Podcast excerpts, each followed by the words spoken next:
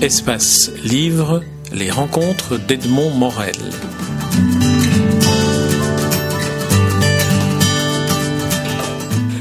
Isabelle de, de je suis très heureux de vous rencontrer chez vous, à Bruxelles, vous que Hubert de Givenchy vous qualifiait de la magicienne du papier.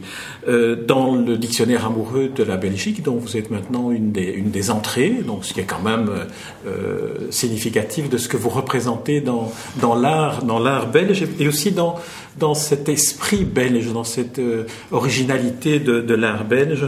Euh, Jean-Baptiste Baronnier, on dit de vous que vous avez un imaginaire qui ne se rattache à aucune école. Alors j'aimerais que vous nous racontiez comment vous avez commencé, qu'est-ce qui vous a fait passer de, la peinture, de la toile, à ces, constructions euh, des robes, des objets en papier et en carton? Alors c'est une longue histoire, comme je n'ai plus 60 ans, comme on dit maintenant. Euh, j'ai commencé à... Je suis tout à fait autodidacte. J'ai fait une académie de dessin, sans but précis, en étant passionné par le dessin, la peinture et, en pensant n'être qu'un peintre. Et puis, euh, j'avais 18 ans, j'étais aussi passionné de mode. Je ne savais pas si c'était la mode pour moi-même ou pour les autres. Très vite, j'ai compris que ce qui m'intéressait dans le vêtement, c'était la surface. Et donc, euh, j'ai pris, tout ça, ça a commencé déjà à se rejoindre. Donc, il y avait la surface du tissu, transformée en robe, et qui me permettait de raconter une histoire.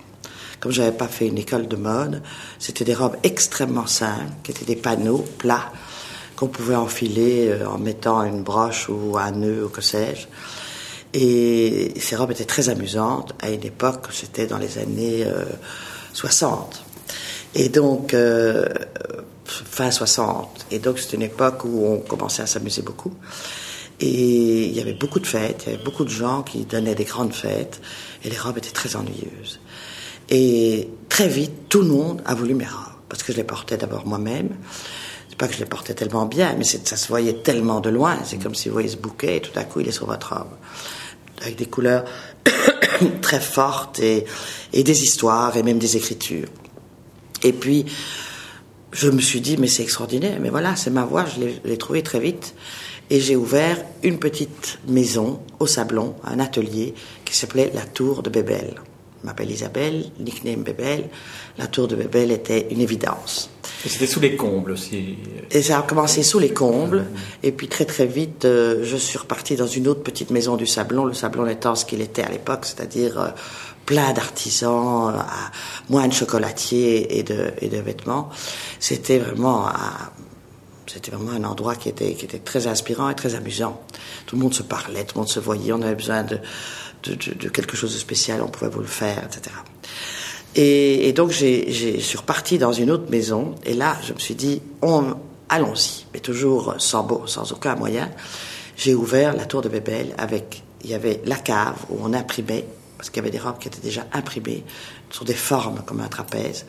Il y avait le magasin, et puis il y avait le bureau, il fallait bien faire quelques comptes. Et là, mon mari euh, est rentré dans la, l'aventure, et il a tout de suite été passionné. Puis il y avait l'étage où on peignait les robes, c'est-à-dire que c'était moi qui peignais, et il y avait les couturières. On a eu jusqu'à huit couturières, j'avais 20 ans, 22 ans, c'était très lourd. Ça a toujours été lourd, parce qu'on ne peut pas faire les choses seul, et que donc il faut s'entourer. Alors en, ensuite, euh, c'était, vous savez, quand le succès est là, parfois c'est presque dangereux, parce qu'on n'arrive pas à suivre. Si vous n'avez pas les moyens derrière vous, ou l'organisation, vous n'êtes rien. Alors, comme je ne suis pas euh, Dieu le Père, j'ai raté beaucoup de tissus. Et quand je les ratais, aussitôt dit, aussitôt fait, il devenait un coussin.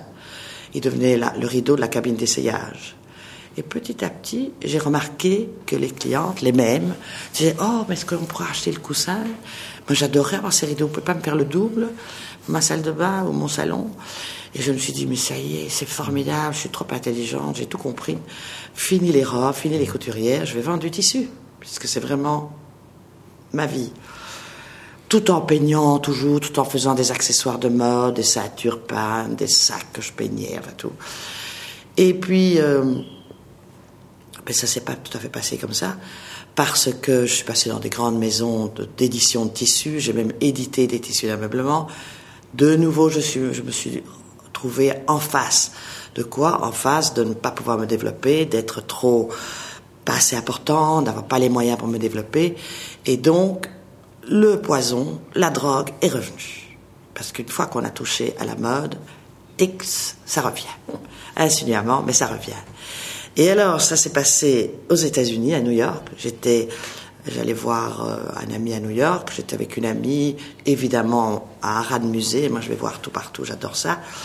Et j'étais au Metropolitan. Et là, ça a été le choc. Un nouveau choc. Mais là, il était on est très... quelle année là? On est dans quelle Là, on est dans, dans les années. Oui, oui, on est dans les années 90. Et j'étais avec une Canadienne qui est une dame costumière qui venait de temps en temps faire des costumes à Bruxelles, amenée par un ami belge, Thierry Bosquet. Et elle était toute seule à Bruxelles, elle parlait pas le français, moi très mal l'anglais. Mais voilà, je, je l'ai accueillie très gentiment dans ma petite maison du Sablon. Et puis un jour, on s'est retrouvés à New York ensemble. On a, on a été euh, voir des expositions. Et elle travaillait dans un atelier, c'était extraordinaire, dans le bas de New York où elle, c'est vraiment plus qu'une costumière, c'est quelqu'un qui, qui, qui, retravaille les tissus, qui, qui restaure des tissus anciens. elle travaillait à l'époque pour un, pour un collectionneur antiquaire de tissus anciens et de robes anciennes.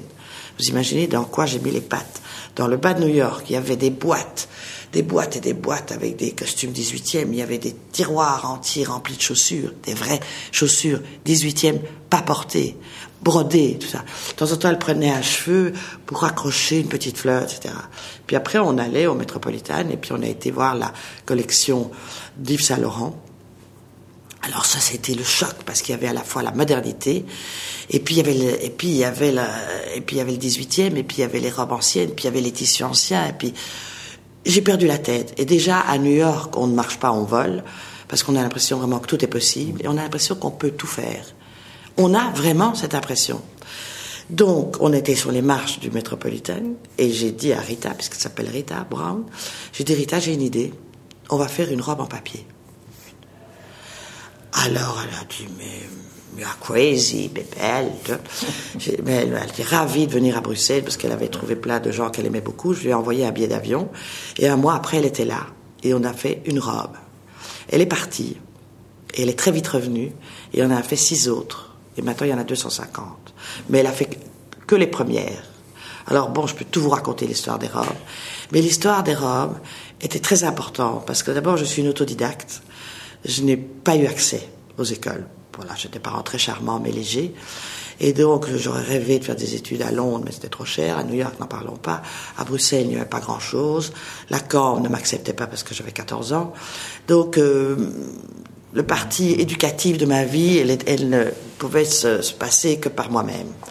Mais ça vous rendait peut-être beaucoup plus disponible à toutes ces découvertes que vous avez faites oui, certainement, votre parcours. Certainement, mais je vais vous dire, apprendre, c'est quand même pas mal, parce mmh. qu'alors le désordre chronologique, je vous dis pas ce qu'il y avait dans la tête, parce qu'avant que j'ai pu mettre euh, un vêtement à la bonne époque, euh, il a fallu beaucoup de travail.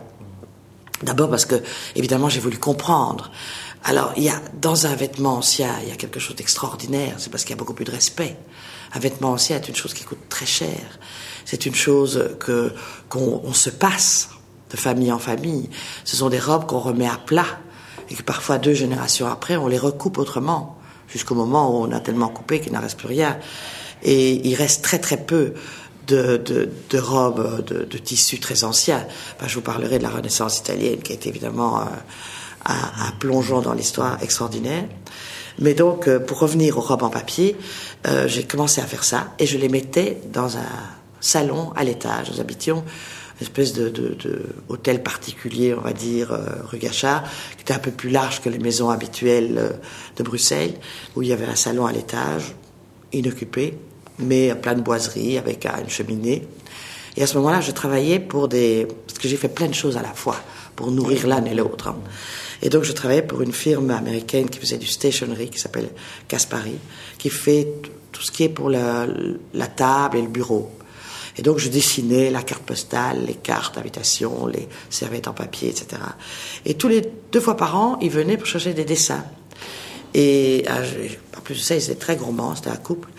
Et ils voulaient connaître des bons restaurants, des bons des endroits. Et alors on les amenait dans des restaurants délicieux, etc. Mais après la sixième visite, je me suis dit, mais si je leur faisais la cuisine, ce serait plus sympa. Et si je les amenais à un cocktail? Les Américains adorent ça. Et alors, on est, j'ai pris une bouteille de champagne, on est monté à l'étage, et là, il y avait 18 ou 19 robes, avec les bougies contre le mur, ces robes en papier. Personne ne les avait vues. Personne. Alors, ces, ces amis avec qui je travaille ont découvert dans ce salon quelque chose pour eux d'exceptionnel, puisque c'était du papier. Et il faut vous dire que tout est fait avec un papier. Donc ça, c'est aussi très important à savoir. Alors pour ces gens qui sont complètement dans le papier, ils parlaient plus.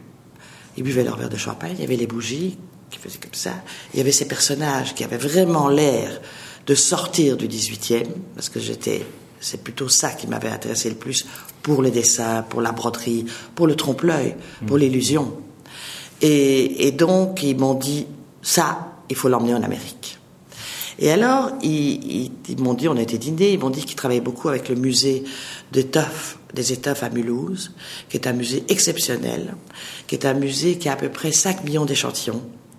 Alors, ils m'ont emmené là. Comme, ils achetaient beaucoup de dessins au musée pour faire de la réédition de, cartes, que, que sais-je, mille autres choses.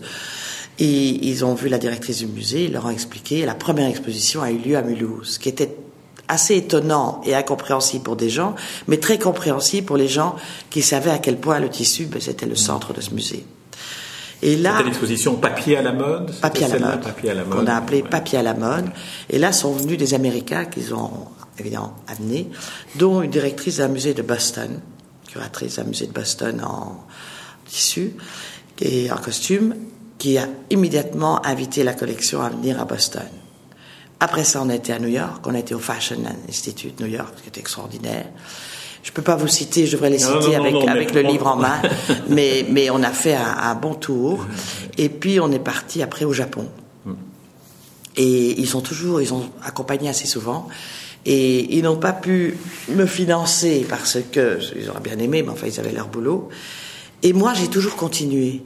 Parce que si vous voulez, quand quelqu'un regarde ce que vous faites, vous avez envie de montrer autre chose. On reste un enfant à qui on montre un dessin, à sa mère.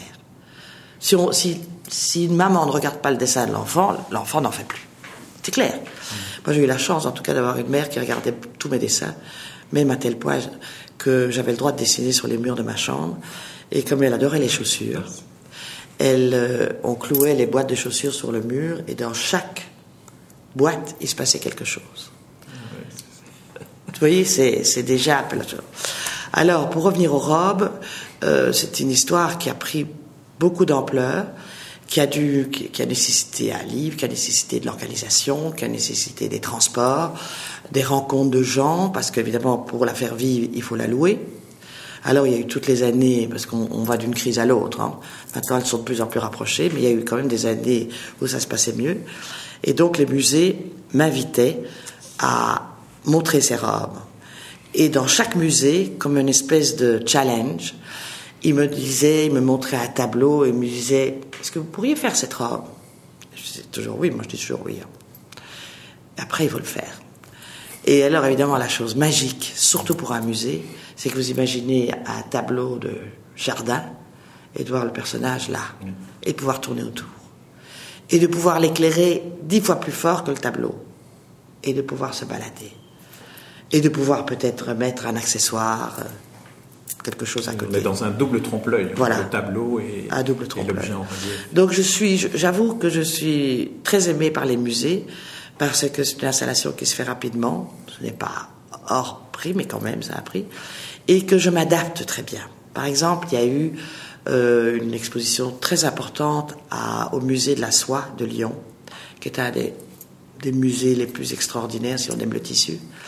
Et là, je suis, je suis arrivée, j'ai rencontré la, la curatrice qui m'a dit, mais est-ce que je pourrais vous demander, s'il vous plaît, une petite faveur, telle que me demandait une faveur, est-ce que vous pourriez choisir quelques petites pièces chez nous à mettre avec vos robes?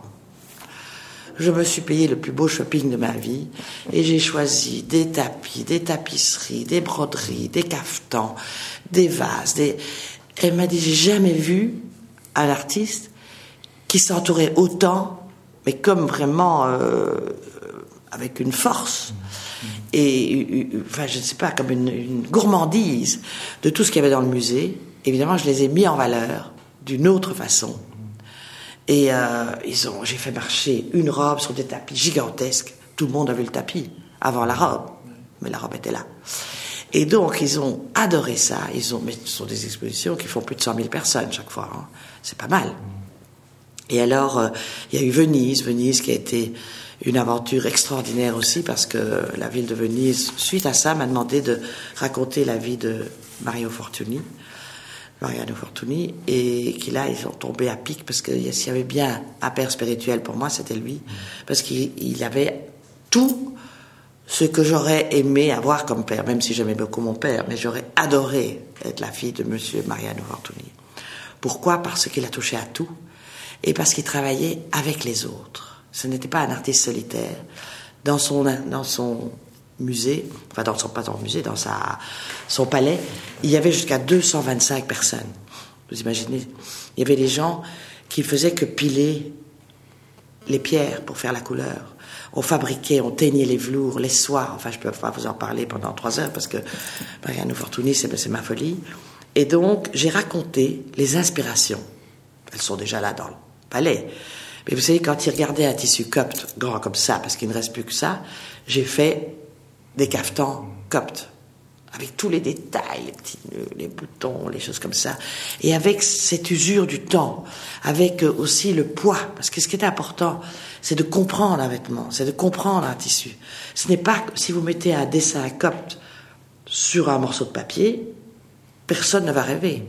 Il faut que vous aimiez tellement ce costume, il faut que vous en ayez tellement envie, vous ayez, vous ayez envie de le porter, de l'accrocher, de le montrer, de le cacher, de le toucher, de le chiffonner, de, l'ouvrir, de regarder si vous ne trouvez pas un détail d'une broderie à l'intérieur ou une signature. Et à ce moment-là, vous racontez une histoire. Vous êtes dans un tel rêve que vous commencez à faire rêver les autres. Vous avez peut-être la possibilité de faire rêver les autres. Et ça, c'est vraiment ce que je sens. Il y a une exposition que j'aimerais que vous évoquiez, c'est celle de, de Potsdam sur, euh, en 2012, une exposition qui est consacrée au 300e anniversaire de Frédéric II. Alors, celle-là, qu'est-ce qu'elle avait de particulier? C'était une liberté plus grande qui vous ah, Non, non, la question est, merveilleuse. Je vais vous dire en une phrase. C'était une commande une commande, une vraie commande. La ville de Venise me demandait de faire, de faire tout pour rien. Mais là, c'était une commande avec un vrai projet, avec des dates, avec vraiment autant de costumes, avec des précisions, autant de paires de chaussures, autant d'animaux, de chiens, de singes. c'était, c'était passionnant. J'ai vu débouler euh, le directeur du musée de Sans Souci terriblement enthousiaste, qui est arrivé ici, qui m'a presque pris dans ses bras, qui m'a dit j'ai quelque chose à vous demander, je veux le faire, ça va être formidable, on va faire ça. Euh, faites-moi une étude. On a fait une étude, on a dit un prix, et on est arrivé en plein hiver. Et on est rentré, c'était pas sans souci, mais c'était à côté, c'était le grand, grand château de, oui, je sais pas si de, et, et de Frédéric II. Oui, oui, de Frédéric II, mais comment il s'appelle, le château de, bon, peu importe. Et, et donc là, il y avait tous les, volets étaient fermés. Il y avait la neige jusqu'au-dessus des genoux, c'était absolument magique. La neige tombait des arbres en paquets et il y avait moins 16 dans le château qui n'était pas éclairé. On a commencé à mettre des petites loupiottes et presque dans le noir, on a installé. Et il y, y, a un petit film que je vous montrerai qui est extraordinaire où on voit tout ça. Il faisait tellement froid qu'on avait des sèches-cheveux pour se, pour, pour se sécher, tellement il faisait froid. Mais ce qui était inouï, c'était qu'il y avait, si vous voulez, le Frédéric II avait une passion pour Versailles, mais il n'y avait jamais été. Et donc, il voulait copier la cour de Versailles. Et il faisait faire des vêtements qu'on lui racontait. Et donc, euh, que Louis XVI portait, mais qu'il n'avait jamais vu. Et donc, il voulait, il, voulait ça, et il comprenait pas très bien. Donc, les nœuds étaient beaucoup trop grands sur les chaussures, les chaussures étaient trop pointues, il n'y avait pas le petit bout carré, les robes étaient pas euh, exactement faites comme il fallait. Mais en fait, c'était quand même très, très, très amusant. Et à travers les tableaux de l'époque de Frédéric II, euh, j'ai recréé toute cette histoire. Et l'histoire, on l'a appelée le sage de la mode, parce qu'il y a une petite pièce qui a été écrite à son sujet sur le sage de la mode. Alors l'exposition était assez rigolote, parce qu'au début, évidemment, on comprend pas trop bien, mais il y avait des petits sages que nous avions faits, mais habillés 18e. très amusant, ben singerie, hein, chantilly, voilà. Mais c'est amusant parce que c'est tout, tout, tout tourne, tout, tout revient toujours. Et donc le, le, sage était un petit peu le guide dans l'exposition. Et c'était, il y avait 2000 personnes le jour de l'ouverture. On s'était engouffré dans cet endroit qui était très mal éclairé, mais les robes étaient très bien éclairées. Et les robes paraissaient petites parce qu'il était tellement grand. Et les cheminées, Frédéric II était accroché. J'avais pris les mesures, les hauteurs des cheminées pour qu'ils puissent avoir l'air d'être accrochés, mais les cheminées sont, sont vraiment très hautes. Et, et, le domestique qui écoute à la porte et qui, et qui regarde au trou de la serrure, j'ai dû mesurer à quelle hauteur le trou de la serrure arrivait pour que le domestique, quand j'arrive dans la position, il puisse avoir l'œil devant le trou de la serrure. Enfin, ça a été un travail de mise en scène aussi, en plus, de grande recherche et, et aussi de trompe-l'œil sur la qualité des tissus qui n'étaient pas les tissus de, de la cour de Versailles, mais qui étaient quand même un autre, d'autres 18e.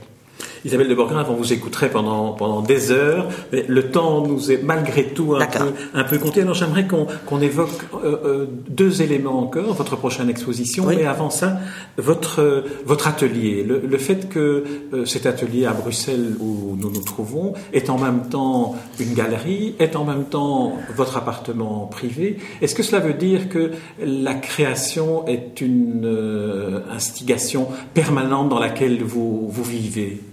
Alors cet atelier maison galerie, je l'ai voulu, je l'ai voulu depuis très longtemps et je l'ai toujours fait. J'ai toujours vécu presque à côté de mon atelier, mais je rêvais de vivre comme ça, c'est-à-dire d'avoir un endroit qui soit à la fois très privé, mais où on puisse recevoir, et puis l'atelier. Focus sur l'atelier, pour moi, est très important, parce que j'ai quelque chose d'assez particulier, c'est que j'adore travailler au milieu des autres. Au contraire, ça me stimule entendre leurs petites conversations, ne pas les écouter, les voir passer, les voir bouger, vivre avec des gens qui ont la moitié de mon âge, prendre des stagiaires qui ont la moitié de leur âge, remettre tout en place. Il y a, il y a, tout, tout c'est la vie, c'est la vie qui continue, c'est naturel. Et je vais vous dire que quand on commence à faire, quand on fait quelque chose, on se lève le matin, j'ai toujours l'idée, je commence à travailler, et si je n'avais, si j'étais toute seule, j'aurais peut-être pas la force d'aller jusqu'au bout. Mais le simple fait de demander à quelqu'un, tu veux pas m'aider à tenir ce bout de papier ou on va le tendre, on va le couper à tel endroit, on va le poser sur la table, au lieu de s'emberlificoter seul dans les six mètres, fait toute la différence. Et puis, comme je suis boulimique de, pas de travail, j'aime pas le mot travail, mais de faire, de voir se réaliser, et un peu impatiente, j'adore de voir les choses se réaliser. Et si j'étais toute seule, ben, je devrais attendre beaucoup plus longtemps. C'est-à-dire que je passe. Je passe sans arrêt. Donc la peinture, c'est moi. Mais tout à coup, j'ai envie de faire une chaussure. Bien, je commence à la faire, mais il faut faire l'autre chaussure. Je m'amuse déjà moins de faire mmh. la deuxième. Et comme ça, j'apprends, sans prendre des grands airs de professeur, parce que finalement, les gens qui travaillent pour moi sont parfois bien meilleurs dans la chaussure que moi. Mais, mais en tout cas, euh, j'adore ça. J'adore le partage, j'adore les pousser, et je peux dire que seul, ils n'y penseraient pas. Je ne pense pas. Sinon, ils ne seraient pas là.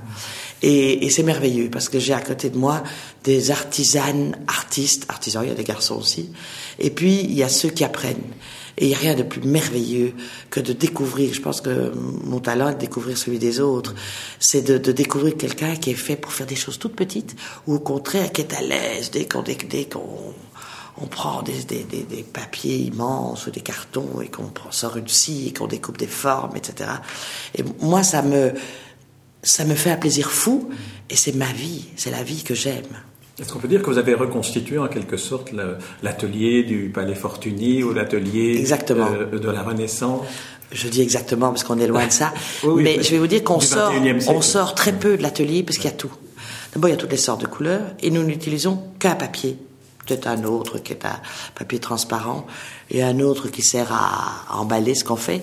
Mais, mais on nous livre chaque année un rouleau de 4 km et demi. Imaginez, vous êtes en voiture et vous roulez 4 km et demi. Eh bien, c'est ce qu'on emploie par an. C'est quand même assez impressionnant. Il a 1m50 de haut.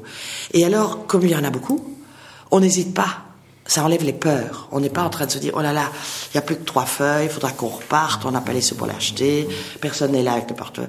Non, on est, on est libre, on reprend, on le jette, on le chiffonne. Et très souvent, Je vois un bout de papier qu'on a chiffonné avec une couleur assez amusante, je le reprends, je le repasse, et c'est le départ d'une nouvelle chose. Il y, a, il y a une magie dans cet atelier parce que avec ce qu'il y a, on peut tout faire. Pour le moment, vous verrez, on fait des éléphants. Hein, c'est les premiers éléphants, mais ils sont impressionnants. Et, on passe d'un éléphant à, à une plume. Vous êtes euh, passé, et vous continuez d'ailleurs à, pratiquer la peinture, puis le, tissu, puis les robes, puis les, objets, toute une série d'accessoires. Est-ce que, à partir de, toutes ces, créations-là, est-ce que vous pourriez nous, décrire quel est le, processus qui conduit de, l'idée à, l'objet ou à l'œuvre finale? Est-ce que vous avez déjà réfléchi à, à la manière dont, ou à comment tout cela tout cela fonctionne Quelle est l'alchimie de, de, Je vais vous expliquer que c'est une chose très simple et à la fois très étrange. C'est que pour moi, si on m'empêchait de toucher du papier, on me couperait de tout. On n'est pas, on n'a pas tous les jours des idées, bien que j'en ai pas mal, mais le fait de toucher, et parfois, quand il n'y a pas d'idée, pour ne pas perdre la face devant les autres, je commence à chiffonner, je sais pas très bien ce que je vais faire, je tourne autour, je l'étale, je le repasse. Et à ce moment-là, l'idée arrive. Alors évidemment, avec 52 ans euh, de la même passion, les idées arrivent plus vite et la possibilité pour les faire aussi. Et donc, euh, il y a eu ce passage chez Fortuny qui a été très important, donc le passage à travers le plissé. Le plissé, c'est le papier qui est devenu en deux dimensions, en trois dimensions avec les robes, mais en deux dimensions, c'est de la peinture qui est qui n'est pas plate et qui m'a amené finalement au bronze c'est avec une feuille de papier que je suis arrivé au bronze. Et jamais j'aurais pu imaginer ça, parce que pour, euh, pour passer, pour sortir un objet en bronze, eh bien, il faut d'abord le faire en cire, ou il faut le faire en bois, il faut le faire en mille autres choses, mais en tout cas pas en papier. Parce que le papier dans un moule en plâtre, il disparaît. Ce qui est arrivé. Parce que j'ai voulu le faire, mais j'en ai raté beaucoup. Et tout à coup, euh, le petit atelier où je vais travailler en Hollande a trouvé un produit qui isolait le papier du plâtre. Et c'était le début du bronze. Et, c'est ça qui est extraordinaire. C'est que dans le même atelier ici, je peux peut-être faire quelque chose cet après-midi qui va devenir euh, une table ou, n'importe quoi, un objet. Et c'est comme ça que petit à petit, je suis passé. Parce que les, les meubles, il y a aussi, en plus de ça, il faut avoir envie. Il faut en avoir envie pour soi. Il faut avoir envie, comme un enfant qui dit j'ai envie d'un train, on me le donne pas, je vais fabriquer un train avec une vieille caisse. Et donc j'ai fabriqué une table parce que j'en avais besoin, envie, j'aime pas le mot besoin, mais j'en avais pas euh, que j'aimais et celle que je trouvais ne m'excitait pas plus. Et l'idée de l'acheter ne m'amusait pas non plus. Et donc je l'ai fait. C'est comme les lustres. Je trouve qu'en luminaire, il y a tellement à faire parce que c'est toujours la même chose. Il y a deux fils et puis il y a des boules qui pendent et puis on est toujours à la même chose. Elles sont parfois rouge ou transparente ou blanche. Mais je me suis dit, pourquoi pas raconter une histoire? Raconter une histoire au plafond, raconter une histoire sur une table, raconter... Je, viens de faire une échelle. Bon, mais mon échelle. Une échelle qui, qui, euh, qui raconte une histoire. Voilà, pardon. Alors, euh, l'inspiration peut aussi venir, et là, si vous voulez bien, on va embrayer en quelque sorte vers l'exposition euh, qui va s'ouvrir dans, dans, votre galerie, qui est aussi votre atelier, votre appartement, à partir du 30 octobre 2015. Euh, l'inspiration peut aussi venir du, du, voyage, de la rencontre avec, euh, avec des couleurs, avec des traditions, avec des objets. C'est ce qui est arrivé, euh, c'est ce qui vous est arrivé lors d'un voyage dans le sud amazonien, où vous êtes revenu avec une, exposition Feeders, impression du Brésil, Feeders voulant dire plume, et vous êtes revenu avec euh, des éléments qui vous ont inspiré euh, des œuvres, euh, du folklore, des kayapos. Alors, première, première question, l'objet du voyage était de chercher de l'inspiration ou l'inspiration est venue du voyage? D'abord, je ne suis pas revenu pour la première fois, je suis revenu pour la troisième fois. La première fois, c'était quand j'avais 25 ans, voyage, comme on fait à cet âge-là. Et j'étais sur l'Amazone, et j'étais dans des villages, et j'ai vu des coiffes. Et j'en ai rêvé, mais j'avais à peine de, quoi m'acheter le, billet de retour. Donc euh, ça m'est passé dans la tête, mais j'ai peut-être ramassé une plume par terre, mais c'est tout ce que je pouvais faire. Puis je suis revenu des années après, il y a 6-7 ans, à Sao Paulo, où j'étais invité à exposer les robes en papier. Et là, j'ai dû balader dans la ville, j'ai vu des antiquaires, j'ai vu des, j'ai vu des expositions sur les plumes. J'étais folle, j'étais transportée, je pouvais en acheter, mais je ne pouvais pas les ramener. Et donc, euh, ça m'a beaucoup euh, travaillé j'en avais une envie, mais folle. J'en ai vu à Paris, au musée, euh, au musée de, de, Quai Branly. Mmh. Musée, donc, des arts premiers. Des arts premiers, voilà. Et puis, j'ai été l'hiver dernier invitée par une amie au Brésil. Et ça a recommencé, l'envie de ses plumes est revenue. Et quand je suis revenue de, de, ce dernier voyage, je me suis dit, j'ai trop envie, je vais me faire une, je vais me faire une coiffe pour, pour moi-même, de nouveau pour moi-même. Et j'en ai fait une. Alors les filles à l'atelier qui me regardent faire des plumes se disent, mais qu'est-ce qui lui prend par la tête? Et en trois semaines, l'atelier n'était plus qu'une plume. Une, les, parce que pour faire une plume, toujours du même papier, il faut d'abord euh, découper, euh, mettre un fil de fer, enfin il y a un tas de choses à faire que j'invente. Comment on va rendre ça? Ensuite, il faut les peindre, je les peins. Ensuite, il faut les, lier, il faut les lier d'une certaine façon. Puis je me suis entouré de livres, j'ai cherché comment on les lie, comment on les monte.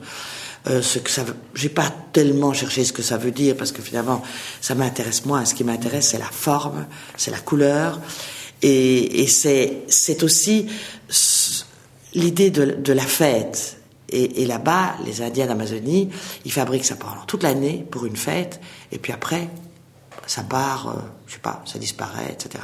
Mais pour chaque fête, ils en refont. Donc je me suis décidé à faire une fête. Alors ça a pris des proportions que vous allez voir. J'en ai fait de toutes les tailles et je me suis dit mais voilà, c'est un sujet merveilleux. Et je vais essayer de, de, parce qu'il y aura les plumes, mais il pourrait très très bien avoir des, des, plissés, les tableaux, et il faudrait que, que ça raconte. Alors j'ai commencé à raconter dans des plissés, mais ça, ça marchait pas du tout. Et puis euh, j'ai eu ce petit accident au dos, et donc j'ai commencé à tout découper.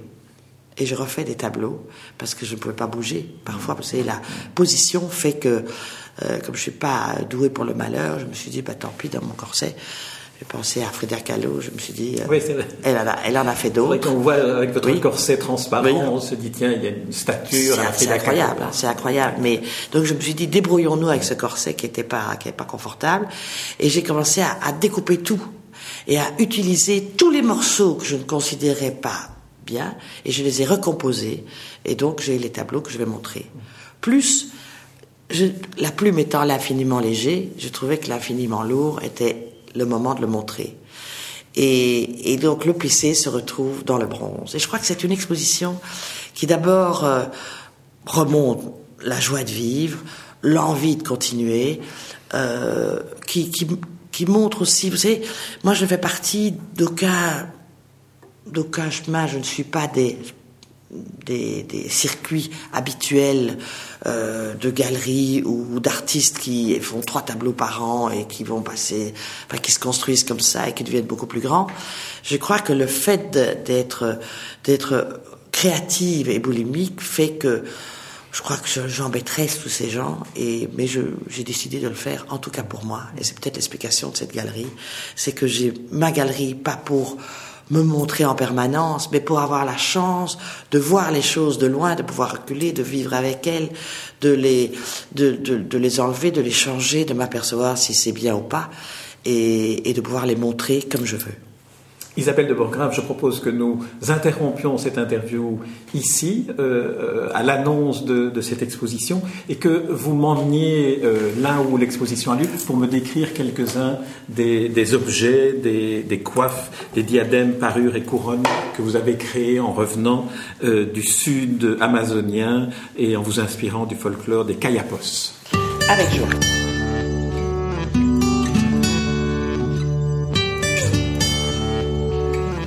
Espace Livre, les rencontres d'Edmond Morel.